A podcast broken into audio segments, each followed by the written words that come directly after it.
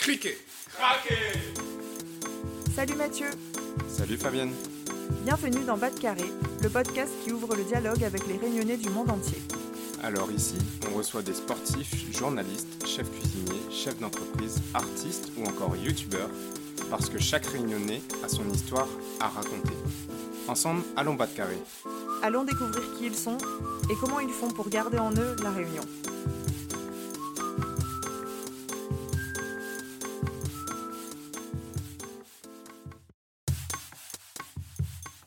Salut Mathieu, Salut Fabienne, comment il est? Il est la même. J'ai été super contente de constater que les premiers épisodes de notre deuxième saison de Bas de Carré, déjà, qui étaient plutôt musicaux, ont plu à de nombreux auditeurs.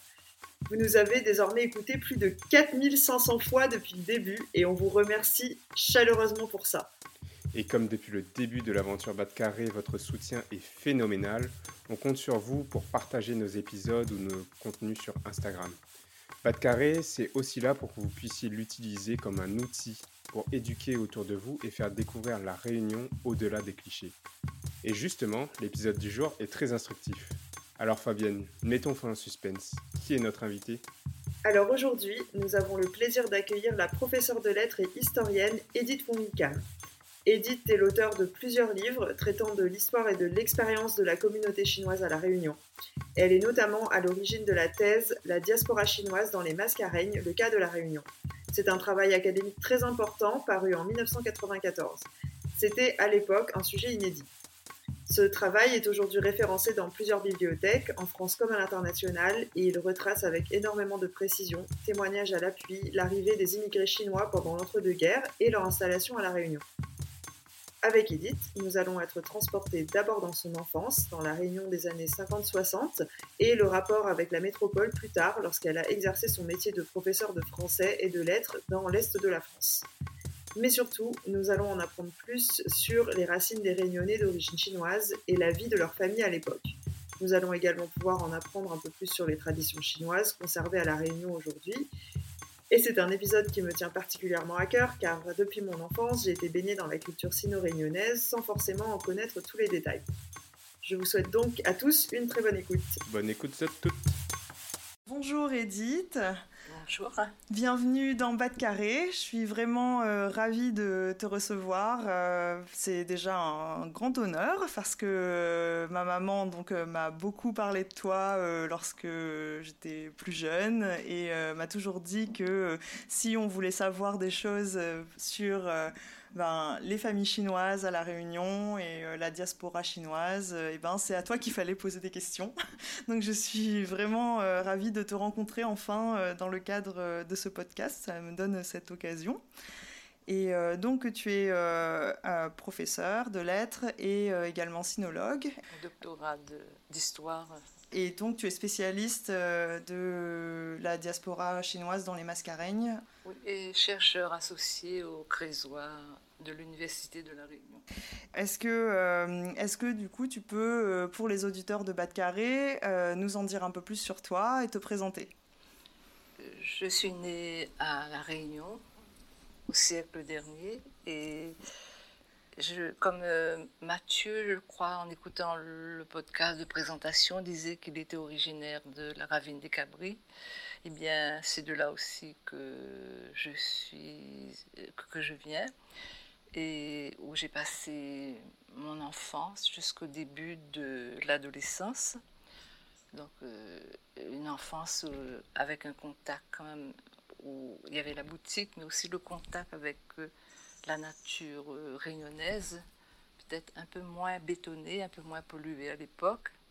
Et puis euh, le contact avec les camarades de, classe euh, avec lesquels j'allais à l'école, que je voyais dans, dans, dans les cours de récréation ou avec qui je, marchais sur les routes qui allaient à l'école. D'ailleurs, c'est un très beau souvenir de mon enfance réunionnaise, c'est-à-dire ce parcours euh, au milieu des champs de Cannes, cette euh, lumière magnifique euh, sur les montagnes du sud, cette traversée des, champs de caféiers en fleurs que je n'ai jamais oublié parce que ces sentiers qui descendaient au milieu des fleurs blanches, avec ces fragrances délicates, euh, quand j'y pense, c'est comme si c'était hier. Et puis, euh, les camarades de, dont je voyais même pas la couleur. Hein. Je n'aurais pas été fichu de, vraiment préciser. Pour moi, c'était des camarades, point barre. Mais je ne m'interrogeais pas du tout sur leurs origines. Et puis, euh, à l'adolescence, je suis allée à Saint-Denis faire mes études secondaires parce qu'à l'époque, dans le sud, il n'y avait pas de lycée. Donc euh, j'ai fait trois ans au lycée de, privé de l'Immaculée Conception. Et j'ai pu avoir mon bac et faire les deux premières années d'études de lettres à La Réunion. Et après ça a été comme vous mais euh, un peu peut-être au même âge, un peu. Peut-être vers 19-20 ans, j'ai pris l'avion pour la France. Et c'était vraiment la grande découverte. C'était ce mythe qu'on avait caressé toute notre enfance parce que on avait des textes d'écoliers où on voyait des pommiers, des, prés avec des vaches, etc. Et on se demandait, mais en vrai, qu'est-ce que ça donne Avec l'envie de découvrir parce que les voyages entre la Réunion et la France étaient très rares euh, durant mon enfance, quoi. Et, et c'est en quelle année que tu es euh, parti pour faire tes études? 67, c'est mes souvenirs, 66, 67. D'accord. Et puis euh, j'avais aussi, et puis une enfance aussi qui a été pas mal bercée par les récits de la Chine puisque mes parents euh, en avaient gardé une grande nostalgie. Il y avait le rideau de bambou qui était tombé et l'impossibilité pour eux de revenir, surtout pour mon père, c'était extrêmement dur.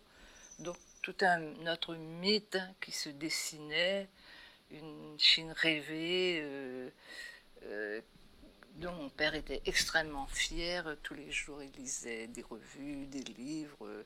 C'était sa façon de pallier l'exil et de renouer avec le pays perdu.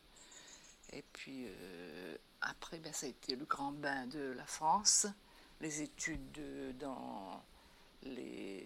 à l'université, euh, à la fac de lettres d'Aix, d'Aix en Provence, les études de lettres. Et parallèlement, l'année où je suis arrivée, s'est ouverte une section d'enseignement du mandarin à laquelle je me suis empressée de m'inscrire était aussi un grand bonheur puisque c'était à la fois une étude très méthodique de la langue et aussi de la littérature, etc. Et des profs, euh, dont M. Van der Merch, qui était un sinologue éminent, très très brillant. Puis j'ai passé le concours de professeur de lettres, puisque à l'époque on ne pouvait pas vivre avec euh, des études de chinois. Et j'ai été à Paris pour euh, présenter l'oral de ce concours. Je l'ai eu et me voilà envoyé par, après un an de stage à Marseille, envoyé dans l'est de la France, la Haute-Marne. Je ne sais pas si certains d'entre vous y sont allés, je ne vais pas dire du mal de cette région, mais pour quelqu'un qui a vécu une enfance au soleil. C'était très dur à vivre, euh, cette grisaille, ce, froid, et puis toute une mentalité très différente. C'était la France profonde. Au lycée où j'étais, à ma grande surprise, ça s'est très bien passé alors que je prévoyais le pire, étant donné que j'avais jamais enseigné vraiment. Toujours est-il, la première fois où je suis entrée, je suis arrivée dans la classe de seconde, j'ouvre la porte et je leur et je vois des élèves, euh, euh, une grande majorité de petits blonds aux yeux clairs, qui me regardent et qui me disent Nous attendons notre prof de français. Et je leur ai dit ben, C'est moi qui suis votre prof de français. Je crois que le tonnerre était tombé à ce moment-là dans la salle. Ça ne leur aurait pas fait plus d'impression. Donc. et ça a été un effet de surprise, mais en même temps, ça s'est Et une fois la surprise passée de d'avoir une prof de français avec un, oui, euh. asiatique et, il, devait se dire chinois d'ailleurs à l'époque. Euh, il n'y en avait pas beaucoup puisqu'elle sait parler français? Mais le climat me pesait beaucoup, puis la solitude hein, dans ces régions. Quand on arrive euh, venu de La Réunion, on n'a pas beaucoup de, de, gens qu'on connaît, quoi. Et puis les, les, contacts sont pas si faciles. Et puis il y a le, préjugé de qu'on est étranger. Bon, est-ce que c'est quoi c'est, si bien que j'ai demandé ma mutation. Mais en fait, ça s'est pas aussi bien passé que je pensais parce que je me suis rendu compte que quelque part j'étais devenue étrangère à la Réunion, qu'il y avait eu une transformation au bout d'une dizaine d'années, on n'est pas tout à fait la même personne. Et j'avais du mal, j'avais, j'étais dans un lycée en France et je me suis retrouvée dans un collège à La Réunion. J'avais l'impression d'entrer quand même quelque part dans un entonnoir. Peut-être que de nos jours, ça serait différent. Mais à l'époque, euh, pour les cadres qui revenaient, ben, il fallait faire sa place au soleil et on ne vous facilitait pas toujours les choses. Quoi. Mais si je comprends bien, du coup, euh, jusque-là, euh, euh, est-ce que, est que tu avais déjà un intérêt pour étudier et comprendre la diaspora chinoise ou tu étais plus concentré sur bah, les lettres et, et, ta carrière de professeur de français, enfin de lettres? En fait, j'ai eu un jour, une année, l'opportunité que m'offrait l'éducation nationale d'avoir euh, un congé formation. C'est-à-dire qu'on pouvait pendant un an se former à ce qu'on voulait et on était quand même payé. Et ben là, j'ai demandé à faire une maîtrise de chinois. Je, suis allée à, à Aix à nouveau. J'ai adoré cette année. C'était le grand bonheur de pouvoir étudier, de, et ne plus avoir l'angoisse de passer les, concours pour gagner sa vie. Euh, il y avait plus le même enjeu, quoi. Mais c'était hein, retrouver des amis et tout. Et puis euh, après, euh, à partir de là, à la fin de l'année, j'ai retrouvé M. Van qui avait été mon prof à l'époque où il y avait le, le, le, DUG de chinois, de mandarin à, à Aix. Il m'a dit, mais pourquoi vous ne faites pas une thèse sur les Chinois de la Réunion. Et l'idée a fait son chemin. Et puis, à partir de là, il m'a conseillé de contacter la meilleure spécialiste française et, et une des meilleures mondiales de, sur l'histoire de la diaspora, qui est Claudine Salmon, euh, laquelle au début m'a envoyé un peu bouler parce qu'elle ne comprenait pas pourquoi je, je, venais la solliciter alors que Monsieur Vandermeer, je pouvais très bien. Et après, on a fini par sympathiser. Puis elle a dirigé ma thèse et elle a été une très bonne directrice. À l'époque, euh, il n'y avait pas Internet. Donc, euh, c'était écrire à la main, envoyer par la poste. Et elle corrigeait, elle me renvoyait tout ça par la poste. Et puis, euh, au bout de quelques années, donc ça m'a amené à voyager beaucoup, à faire des enquêtes. Bien, dans les régions d'origine de Chine, là, quand je voyageais pas vers l'Asie, vers Maurice, etc., c'était vers Saint-Denis, aux Archers. D'ailleurs, euh, j'ai fini par tomber malade après la thèse, tellement j'étais épuisée par, par ce travail. Et, donc ça, c'est la thèse qu'on peut lire dans, dans, ton, qui a été publiée euh, sous la, diaspora, chinoise au Mascareigne. Euh, des mascarines, pardon. Le cas de la Réunion. Du coup, euh, c'est un travail qui n'existait pas avant que, en tout cas pas du tout sous cette forme et même pas du tout sous forme académique avant euh, que tu te t'attelles à cette tâche. Est-ce que tu parlais chinois avant de, de commencer tes études de chinois? Je parlais le Hakka.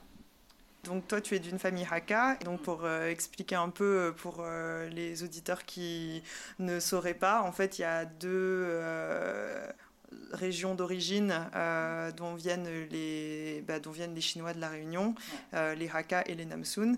Et est-ce que tu peux expliquer un peu euh, du coup les différences, enfin les deux régions et pourquoi est-ce qu'on a ces deux... ces deux entités, oui. Je, parlerai très vite de, des premiers Chinois qui ont été les engagés. Bon, il y a eu plein d'études là-dessus, les gens peuvent s'y référer.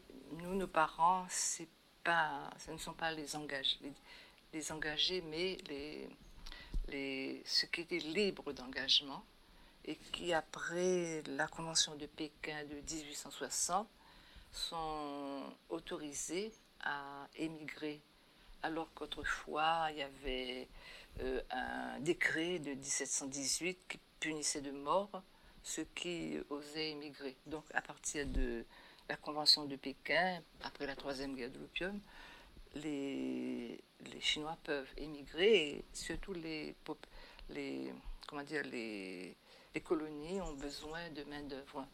Entre 1860 et le début du XXe siècle, il y a eu d'abord euh, plusieurs venues, puis ça s'est tari puisque la situation économique de l'île était mauvaise. Et après la Deuxième Guerre mondiale, la, pardon, la première, euh, la Réunion devient euh, pourvoyeuse en sucre. Et l'entre-deux-guerres, c'est là où ce qui constitue les assises euh, de la communauté chinoise actuelle sont venus durant cette période de l'entre-deux-guerres. Donc, d'une part, deux entités, deux groupes ethnolinguistiques qui viennent de la même province, hein, la province du Guangdong, qui est une province euh, maritime, une, province méridionale aussi. Et les plus au sud, ce sont euh, les, les cantonais, c'était les districts de Sontak et de Namroy, euh, dont tu as sans doute entendu parler, puisque tes parents et grands-parents sont originaires de là, du côté maternel. Et donc euh, des districts qui sont euh, plus proches de, de, la ville de Guangzhou. Et les Hakka, eux, viennent euh, d'une partie située plus au nord-est de la même province, disons vers 450-500 km de distance, quoi. Et une région, et deux régions qui sont très différentes géographiquement parlant, culturellement parlant, euh, la, la, province de, la partie euh, de, plus cantonaise, euh, Suntak et Namroy, c'est quand même des régions du delta, de la rivière des Perles, avec beaucoup de cours d'eau qui sont d'ailleurs fructueuses en poissons, avec une topographie plus plate, une facilité de déplacement pour aller vers, euh, euh, prendre le ferry pour aller vers Hong Kong ou pour aller vers euh, les États-Unis ou, ailleurs, l'océan Indien. Et en revanche, les régions des Hakka, qui, qui sont plus au nord-est de la même région, c'est une région qui est quand même plus moyenne, moyenne montagne, mais montagneuse quand même. Hein. C'est pas la topographie plate euh, des rizières du sud, donc une région plus difficile d'accès, de déplacement, plus dure au niveau de la euh, de l'agriculture et deux régions aussi qui sont différentes dans le sens où la, euh, la région de Suntak et de Namroy sont des régions où il y a toute une gastronomie très célèbre d'ailleurs. Oui, donc la cuisine cantonaise, comme on l'appelle. Oui, on dit euh, que quand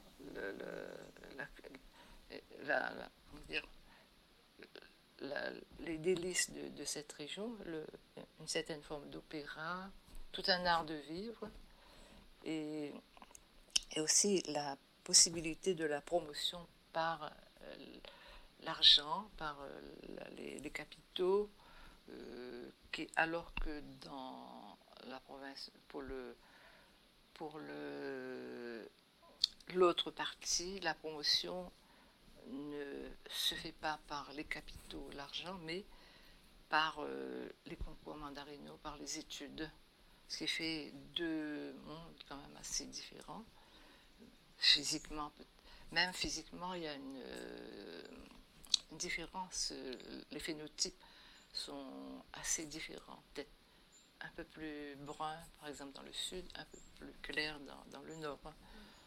Euh, et, à La Réunion, ceux qui sont plus au sud, les cantonais, on les appelle euh, Namson, parce que c'est la euh, de venir de Sondak. On a contracté l'initiale et on en a fait une seule. C'est quelque chose qui est né à Singapour, à une époque où à Singapour, pour faire le poids devant des grandes associations qui étaient très nombreuses, euh, on réunissait les gens des deux districts et ça faisait davantage de gens, donc ça donnait plus de voix. Et, euh, ici, euh, alors est-ce qu'il y a eu une différence géographique dans l'installation des Namsoun ou des Hakka à La Réunion? Oui, je crois que les Hakka c'est plutôt le sud puisqu'il y avait des liens avec Maurice euh, qui ont été très forts. On en trouve aussi ailleurs, hein, mais il y a, je crois que les cantonais sont arrivés les premiers dans la dans l'ouest déjà, du côté du port, hein, puisque c'est là qu'ils débarquaient, la possession, euh, du côté de Saint-Paul, du côté de, de, de, Saint-Denis et de l'Est. Et après, euh, les Hakkas sont venus surtout dans le sud, mais on, en trouve aussi euh, d'une façon peut-être moins concentrée, mais on en trouve pas mal à Saint-Paul et ailleurs. Saint-Denis, il n'y en avait pas beaucoup. Hein. J'ai vu un, quand j'avais fait ma thèse, j'avais fait l'interview d'un monsieur maintenant longtemps disparu. Il me disait qu'il était arrivé de Maurice et il avait trouvé que Saint-Denis, par rapport à pour lui, ben, c'était bien arriéré, il n'y avait pas autant de lumière. Il se rappelait avoir rencontré sept Hakka à l'époque. J'ai oublié, je ne me souviens plus si c'était dans les années 30 ou quoi. Enfin, il m'a dit, mais c'était très solidaire, ils sont venus, ils m'ont aidé, etc. Mais ils n'étaient peut-être pas. Euh, peut-être oh, à Saint-Denis, en plus, il y avait deux, trois temples, Namsuna, le, le temple Chan, le temple le, les citrons et puis euh, le petit temple Chan. Donc, euh, il y avait quand même euh, une installation plus ancienne, puisque quand on lit les tablettes, on voit quand même, je vois aussi les, les, tombes, des tombes qui datent de 1800, dans les années 1870, par exemple, pour les Chan, c'est quand même une installation qui a été plus précoce. Oui, oui. Euh, alors du coup, pour expliquer un peu, puisqu'on parle des temples, euh, ça, je pense que pas tout le monde sait, mais euh, les temples sont à l'origine associés à des familles. même si aujourd'hui on peut, enfin n'importe qui peut aller visiter ou. Les temples Namsun hein, et associés à des clans, pas les temples Hakka. Ah, d'accord. Par exemple à Saint-Pierre, dans l'ancien temps, le vieux temple Kwanti de Saint-Pierre, il y a une tablette commune nos ancêtres, alors que chez, par exemple, à Saint-Denis, dans euh, le temple du clan des Chan, ben, il n'y a, y a que des noms de, euh, ce clan-là, pareil, euh, ou alors des gens qui, qui, ont été associés. Le, le c'est les, les, comme ils étaient moins nombreux que les Chan, ben, il y a les, les Lao, les Tiao, les Tong, ils se sont mis ensemble, un peu comme, euh, comme, on a fait avec euh, Nam et Sun. ils ont un bon sens de la collaboration. Oui, alors que le clan Chan était, plus, euh, était déjà plus important. Donc ils ont eu leur temple. ah, oui. ah, déjà à Maurice, ils avaient un très beau temple. À l'inverse des temples Namsun, les temples Hakka, donc qu'on trouve dans le sud, mm. euh, à La Réunion, à Saint-Pierre. Euh, il y en a un ancien, on en parlait euh, entre nous un petit peu plus tôt, et mm. un nouveau qui a environ 3 ans. 3 2017, oui. Voilà, c'est ça, 3 ans d'âge, qui, qui est très impressionnant, qui est le plus grand, je crois, de l'océan Indien. Ces deux temples sont des temples Hakka, et là, toutes les, tous les Chinois de l'île peuvent avoir des tablettes.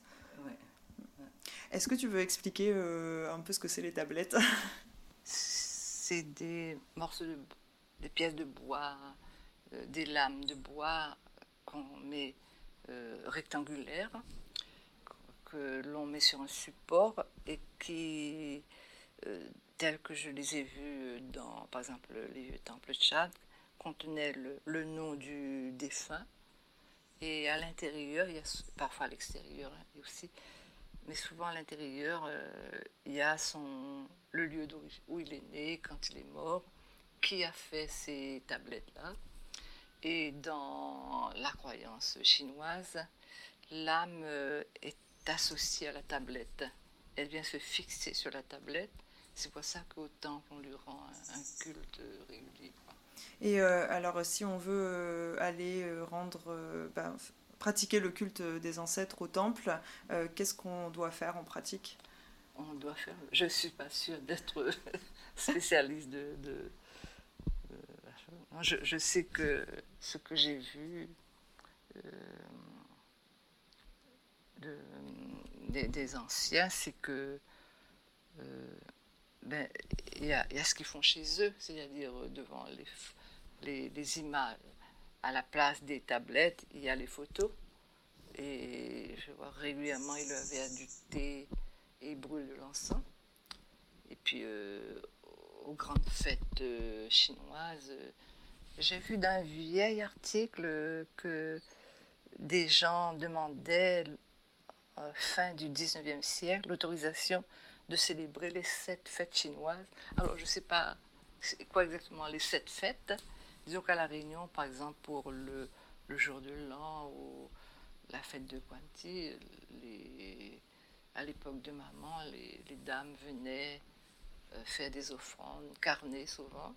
Chez les Hakka, il y a les trois chairs, c'est-à-dire le poisson, le porc et le, poulet, euh, disposés de façon rituelle, que l'on met devant euh, la statue de Quanti, et puis euh, avec du thé, de l'alcool, des fruits, des, gâteaux, etc. Et puis les prostrations que qu'on faisait à cette époque-là. Après, à l'heure actuelle, je ne sais pas trop, les nouvelles générations, c'est peut-être différent. c'était l'époque de, ma mère. Et c'était l'image d'aller au vieux temple, avec, de, les voir, toutes ces vieilles dames. Enfin, non, elles n'étaient pas vieilles à l'époque, mais, après, avec le temps, bien sûr. Mais enfants, on les accompagnait avec toute leur, euh, leur tante et puis après, c'était des retrouvailles, c'était une façon de renouer avec la Chine aussi. Oui.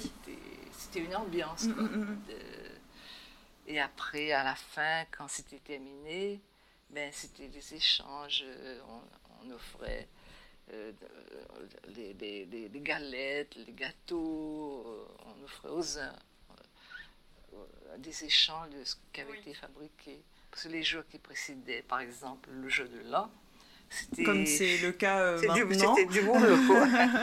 Moi, je, je, sais que ma mère me mettait devant à la cuisine et j'avais des petites boulettes euh, à faire là, et, ou bien les croupos. Oui, c'est les, ce qu'on appelle les chips de crevettes, là, les croupos, je précise. ou les, les, les quoi, les... Maintenant, les Réunionnais découvrent, euh, ils aiment bien les, les boulettes de songe, le tarot, là, Enfin, quand on dit songe, n'importe quel créole, n'importe quel réunionnais, c'est de quoi il. Oui, bien sûr. oui. Et, euh, et, justement, euh, là, tu évoquais Quanti. C'est vrai qu'on n'a pas parlé, euh, on n'a pas précisé en fait les temples. Donc, on disait c'est des temples familiaux, mais mais c'est aussi, c'est surtout des temples où on vénère Quanti. Et est-ce que tu peux nous expliquer un petit peu qui c'est Je pense que les gens ont déjà vu, s'ils sont déjà allés dans un temple chinois à la Réunion, il y a toujours cette figure qui est centrale dans le dans le temple et qui a le visage rouge, euh, qui est un général. Euh, et c'est. Euh, bah, en tout cas, bon, moi, moi, depuis que je suis petite, on m'a dit que c'était Quanti. Je crois qu'on m'a pas forcément expliqué qui c'était au départ. et puis c'est un peu avec le temps que j'ai écouté, appris les histoires. mais c'est donc un général qui a été déifié. Oui, c'est ça. Qui, a été exécuté en 220 après Jésus-Christ, donc euh, à l'époque des trois royaumes, et qui au cours des siècles a été aggravé les échelons parce qu'on pense que plus son grade est élevé dans l'au-delà, plus son efficacité est grande pour le monde des vivants. Je, voudrais quand même, puisqu'on est sur ce chapitre religieux,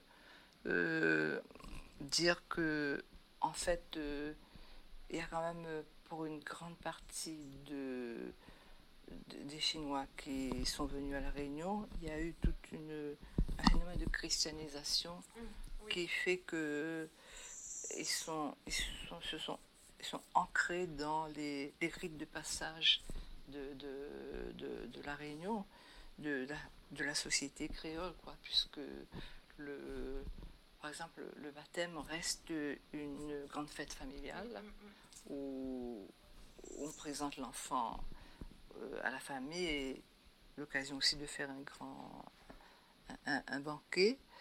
Euh, les rites de passage de, la communion. Car j'ai vu ça pendant le confinement. Les, gens alors qu'on disait ben, avec le confinement, euh, tout ça peut-être avait moins. Non, ils savaient d'y tenir mordicus, donc ils ont même protesté quand les autorités ont interdit l'entrée dans les églises des, de, pour, pour, par respect de la jauge. Donc j'ai vu qu'il y avait des, des, parents qui n'étaient pas du tout contents d'avoir pas pu assister de près à, cet événement. Puis euh, les, les, mariages euh, aussi. Enfin, il y a peut-être euh, une dimension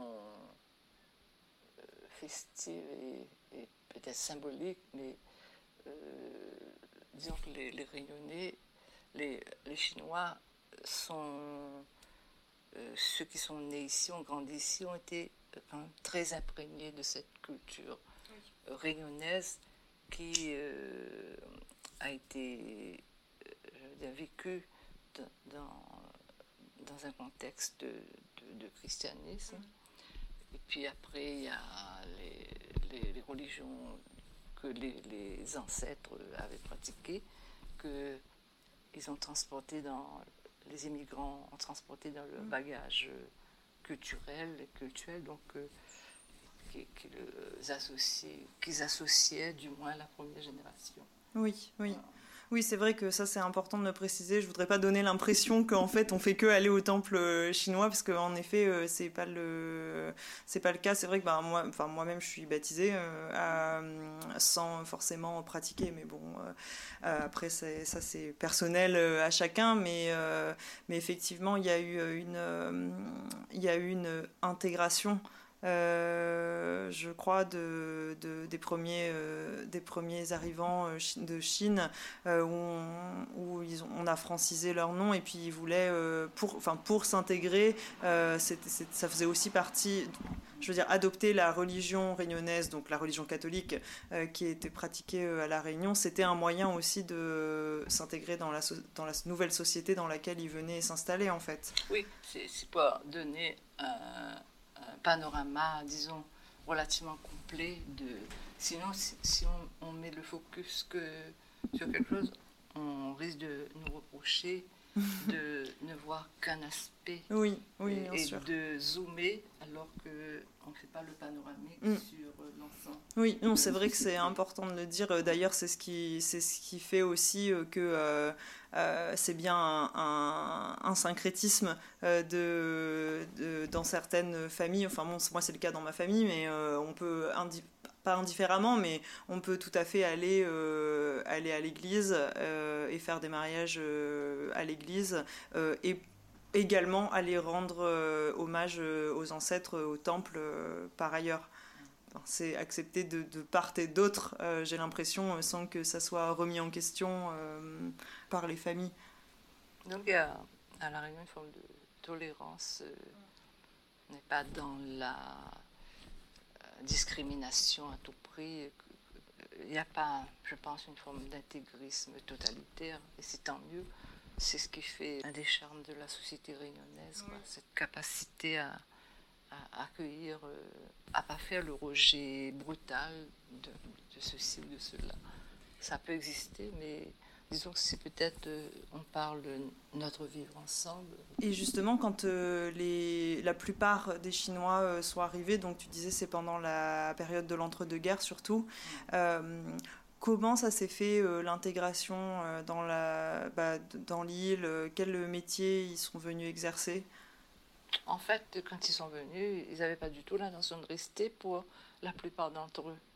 C'était le retour au pays natal pour en être plus tard, comme dit le poète, vivre entre les siens le reste de son âge, là, heureux qui comme il ça fait un beau voyage.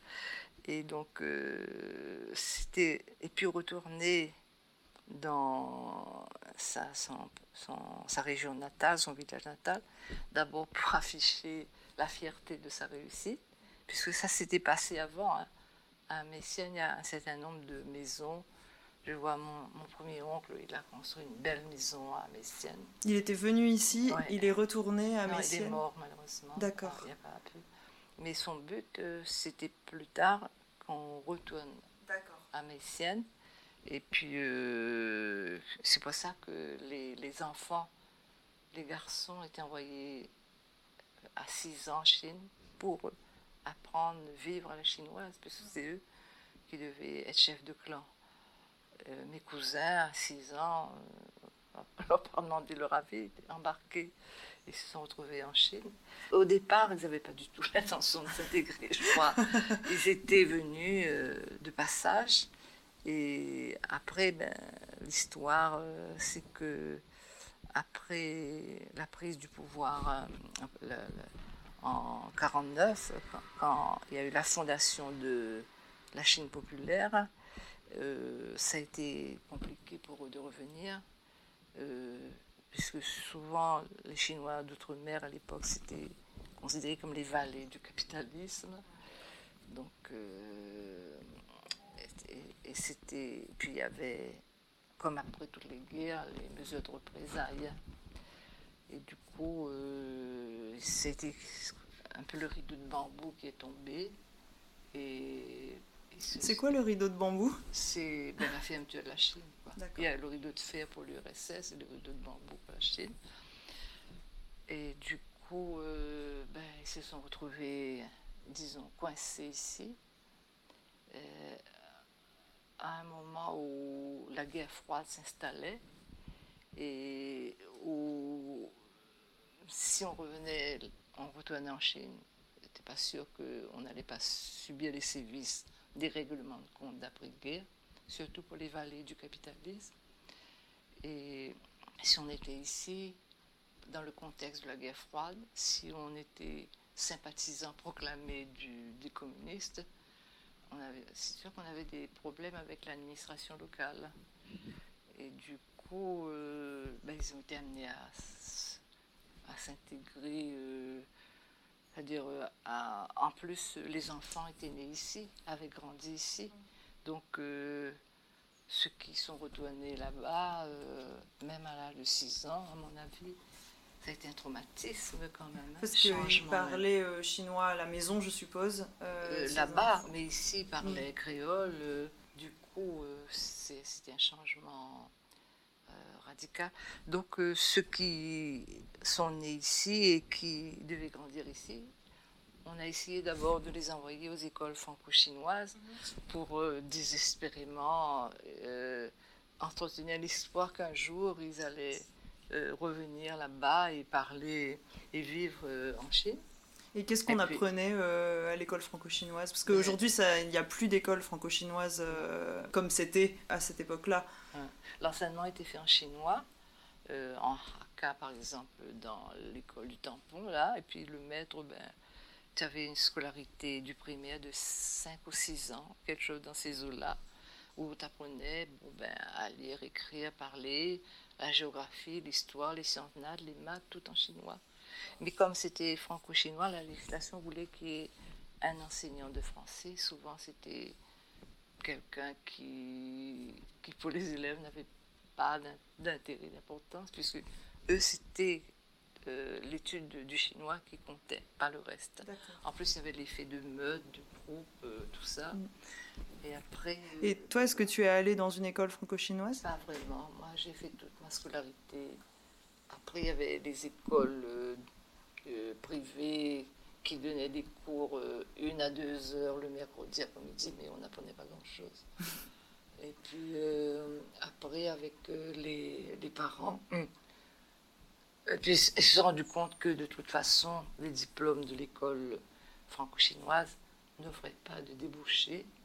À une époque où les cadres se mettaient en place ici, et que si on avait un petit diplôme français, on avait tout de suite droit avec un BE, on avait droit à l'enseignement. On pouvait entrer dans les, la poste, les impôts, etc. Donc euh, des carrières, des rémunérations assurées, des changements total de vie. Et du coup, euh, ben, ils ont à ce moment-là, le moment d'accès, c'était encourager les études, mais les études euh, dans les écoles françaises, puisque c'était là que il y avait les opportunités d'emploi, les perspectives d'avenir. Mm. C'est donc là qu'ils sont allés et puis euh, pousser le plus haut possible vers les études supérieures. C'était vraiment, euh, puisque dans la tradition chinoise, quand un membre du clan s'élève, c'est tout le clan qui s'élève. Mm. Donc euh, c'était pousser au maximum le, les filles surtout. Hein. Il y a des familles très nombreuses où les filles, bon, dès qu'elles avaient le bac, elles devenaient institutes. Et mm. les garçons, on les envoyait faire des études supérieures de médecine, d'architecture, de, dire, de toutes sortes d'études. Quoi. Les, garçons étaient privilégiés de ce côté-là. Oui. pas, toutes les familles. Les familles qui avaient les moyens d'envoyer tous les enfants. Je connais une famille, euh, par exemple, de Tampon, ils étaient très nombreux et toutes les filles, euh, elles ont fait euh, dès le bac, elles ont, elles ont été à l'école normale mm. et les garçons ont fait des études. Et le paradoxe, c'est qu'on constate euh, qu'en fait, les filles réussissent mieux les études que les garçons. Mais dans la hiérarchie euh, clanique chinoise, c'est le garçon qui était protecteur, à qui on donnait le, rôle clé. Mm. Et euh, du coup, c'est un changement euh, de mentalité, un peu le fait de s'adapter euh, à l'enseignement à l'école française, etc., qui s'est fait assez vite, mmh. parce que les écoles franco-chinoises ont, ah, disparu complètement. Oui, vers les années 50-60, c'était fini. Hein. Mmh. On voyait qu'il n'y avait pas d'avenir. Mais ça a laissé toute une génération de personnes très marquées par le l'intérêt pour la Chine qui s'est poursuivi dans le temps. Et quand la Chine s'est ouverte à partir des années 70, euh, euh, pardon, 80, 78-80, ben, ces, ces gens-là, ils étaient pressés d'aller en Chine, de découvrir. Euh, et puis comme ils parlaient bien, vu qu'ils avaient été à l'école, ben, ils étaient à l'aise. En plus, ils étaient bien accueillis, puisque dans les années 78-80, la Chine était très pauvre. Et venant de La Réunion, on était euh, plein aux as. Quoi. Hmm. Qu'est-ce qui nous reste aujourd'hui euh, des traditions chinoises, des fêtes, euh, à la fois dans les familles chinoises mais et, aussi, pour la Réunion. Et, aussi pour la Réunion. Les oui. pétards pour commencer. Oui, c'est vrai. Après, le, le, bout du jeu, par exemple, était très présent. Et, les Réunionnais l'ont bien adopté, la toupie chinoise. Maintenant, c'est devenu la française des jeux. Mais les Réunionnais font partie des gens qui jouent le plus dans le podium des joueurs en France. Ah oui, d'accord. Qu'est-ce qui est resté? Ben, la, cuisine, hein, le, quand tu manges bouchon, euh, euh mm. mine frite, mine oui, sautée. mine sautée. La, cuisine a laissé une empreinte euh, mm. importante dans la, culture réunionnaise. C'est vrai que quand on mange des bouchons, pour nous c'est la Réunion, mais on pense même pas, mais même, je pense même moi et mes des amis euh, chinois de la Réunion que j'ai, on pense pas du tout que hum, qu'on est en train de manger quelque chose qui vient des Chinois en fait, quand on mange le bouchon. Le, comment dire, le pain bouchon gratiné. c'est vraiment le symbole de la de mélange réunionnais. oui, c'est vrai. Euh, c'est vrai. On peut mettre le piment chinois dedans aussi, des fois. oui, c'est vrai. le côté des oreilles, de gratiner. parce que le, créole, il gratine pas, lui, dans son autrefois. Oui, c'est vrai. Avec le fromage. le, pain. encore le pain, ça existait dans mon enfance, mais c'était une denrée un peu de luxe. Ah oui? Ouais, Dans les campagnes, euh, c'était un événement quand le, le, boulanger livrait. Oui, parce que sinon, c'était le riz. Ouais. Mm. Le, avant, c'était même pendant la guerre, le maïs. Parce que là, il n'y avait plus la, la, Vu le blocus que subissait la Réunion, parce que le gouverneur s'était rallié à Pétain, donc les Anglais avaient fait le blocus de la Réunion, et l'approvisionnement en riz n'arrivait plus, donc euh, on, avait fait des plantations de maïs, puis les gens... Euh, c'est là que les moulins à maïs se sont développés, broyaient le, maïs et ça fournissait la denrée de base. Après, on mélangeait le riz et le maïs pour euh, améliorer parce que les gens préféraient le riz. Il y a peut-être autre chose qui est resté, mais dans Ex, un peu plutôt comme ça, voilà. Les pétards, oui, oui, la toupie chinoise. D'ailleurs, euh, bientôt, on va entendre des pétards de nouveau, puisqu'on va fêter le nouvel an chinois euh, bientôt. mais il n'y aura pas la même ampleur, parce que le jour de l'an, le 31, je peux dire que J'étais cernée par les feux d'artifice. oui, c'est vrai, parce que pour le nouvel an chinois, il euh, n'y a que les Chinois qui vont faire péter les pétards. Ça, oui. Alors que pour la, nouvelle année euh, civile, euh, le 31 décembre et le 1er janvier, en fait, toute la Réunion fait péter les pétards. Toute la Réunion, sans le savoir, est à l'heure chinoise. c'est l'héritage inconscient qui, qui, a été transmis. Quoi. Oui, bon, bah, voilà, la prochaine fois que que faut répéter les pétards. c'est pour chasser les mauvais esprits d'ailleurs. à la base, c'est pour ça que euh, on fait ça parce qu'ils sont. Mais euh, transféré en contexte réunionnais, c'est euh, pour célébrer la nouvelle année, des forces de la vie. Parce que moi, ce que je trouve que j'aime bien dans l'aspect réunionnais, dans le monde créole, c'est ce goût du vivant je trouve que à la Réunion, les gens ont le sens du vivant quand on regarde comment ils aiment bien les petites plantes. Euh, ben, on peut pas donner à moins de bouture de ça. Euh, et puis euh, ils s'empressent de, planter. Et comment, je sais pas, avec les enfants, les animaux.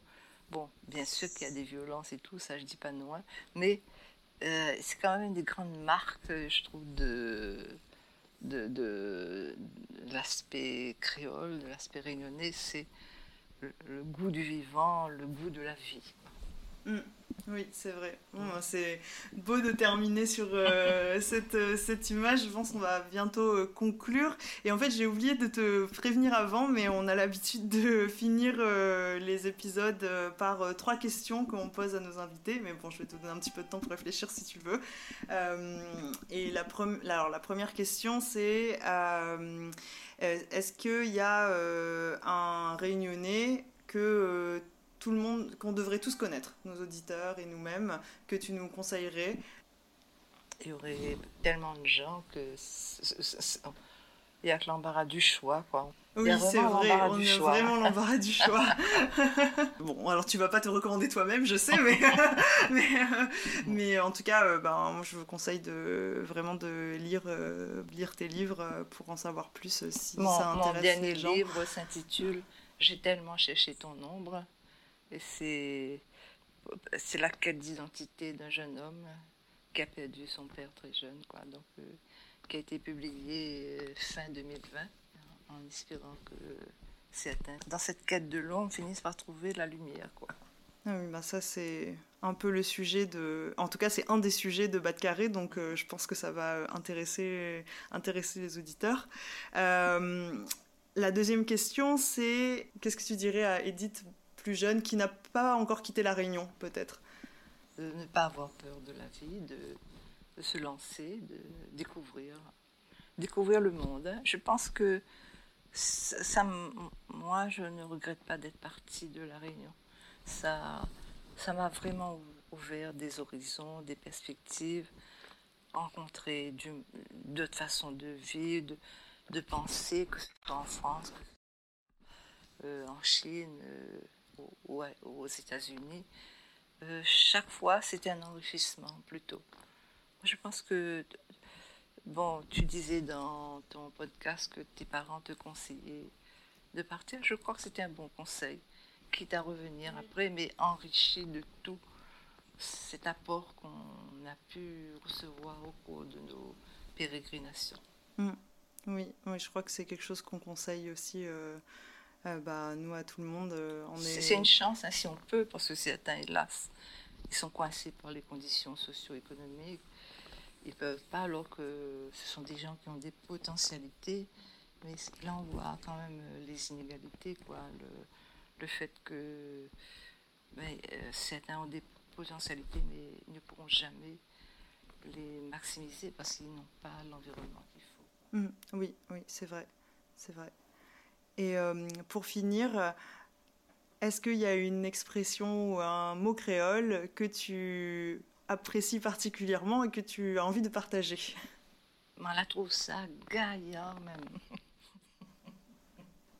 C'est drôle parce que quand tu dis ça, j'ai l'impression d'entendre euh, d'entendre comme mes tatis, mes tantes qui disent ça, qui, qui, qui voient quelque chose qui leur plaît et, euh, et, qui, et qui se réjouissent d'avoir euh, vécu euh, un, bon moment, un moment joyeux. J'ai l'impression d'avoir beaucoup entendu ça. Merci beaucoup, Edith.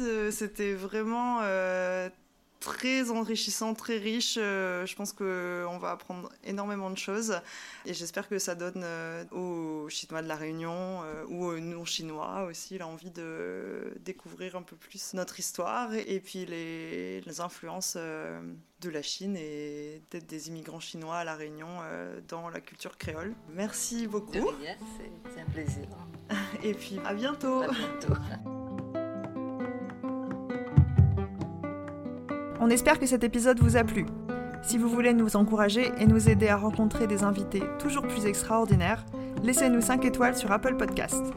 Retrouvez-nous sur Instagram, at batcarré, at bat-k-a-r-e, pour échanger et ne rien manquer. On se retrouve dans deux semaines pour un nouvel épisode. Bisous à toutes